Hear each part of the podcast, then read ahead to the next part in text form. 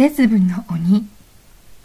昔々ある山里に一人暮らしのおじいさんがいました。この山里では今年も豊作で秋祭りでにぎわっていましたが誰もおじいさんを誘ってくれる者はおりません。おじいさんは祭りの踊りの輪にも入らず遠くから見ているだけでした。おじいさんのおかみさんは病気で早く亡くなって一人息子も2年前に病気で死んでいました。おじいさんは毎日おかみさんと息子の小さなお墓にお参りすることだけが楽しみでした。カカや息子や早くお迎えに来てけろうや極楽さ連れててけろうやそう言っていつまでもいつまでもお墓の前で手を合わせているのでした。やがてこの山外にも雪が来ておじいさんの小さな家はすっぽりと深い雪に埋もれてしまいました。冬の間中おじいさんはお墓参りも出かけおらずじっと家の中に閉じこもっています。正月が来ても餅を買うお金もありません。ただ、冬が過ぎるのを待っているだけでした。ある晴れた日、寂しさに耐えられなくなって、おじいさんは雪に埋まりながら、おかみさんと息子に会いに出かけました。お墓はすっかり雪に埋まっています。おじいさんはそのお墓の雪を手で払いのけると、寒かったべえ、オラのこさえた甘酒だ。これ飲んであったまったけろ。おじいさんは甘酒を備えてお墓の前で長いこと話しかけていました。帰る頃にはもう日も暮れていました。黒い夜道を歩くおじいさんの耳に子供たちの声が聞こえてきます。鬼は外、福は内。鬼は外、福は内。おじいさんは足を止めてあたりを見回しました。どの家にも明かりが灯って楽しそうな声がします。おお、今夜は節分じゃったか。おじいさんは息子が元気だった頃の節分を思い出しました。鬼の目をかぶったおじいさんに息子が豆を投げつけます。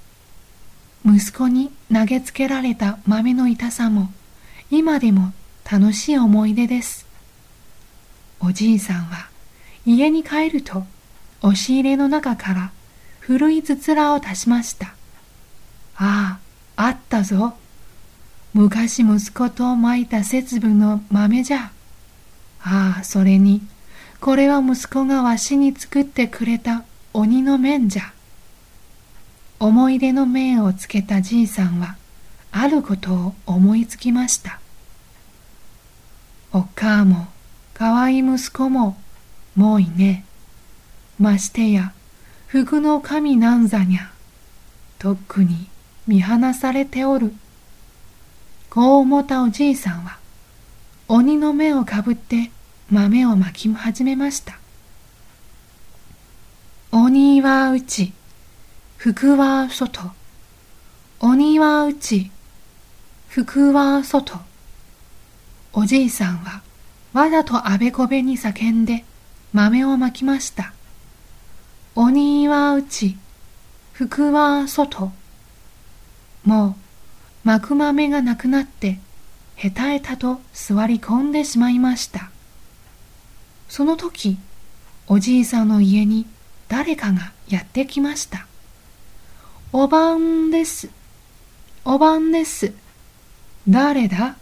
オラのうちに何が用だが。おじいさんは戸を開けてびっくり。わあ、そこにいたのは赤鬼と青鬼でした。いや、どこさ行っても鬼は外、鬼は外って嫌われてばっかりでの。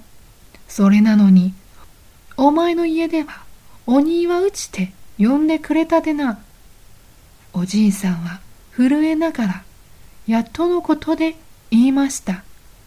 す、すると、おめえさんたちは節分の鬼？うんだうんだ。こんな嬉しいことはねえ。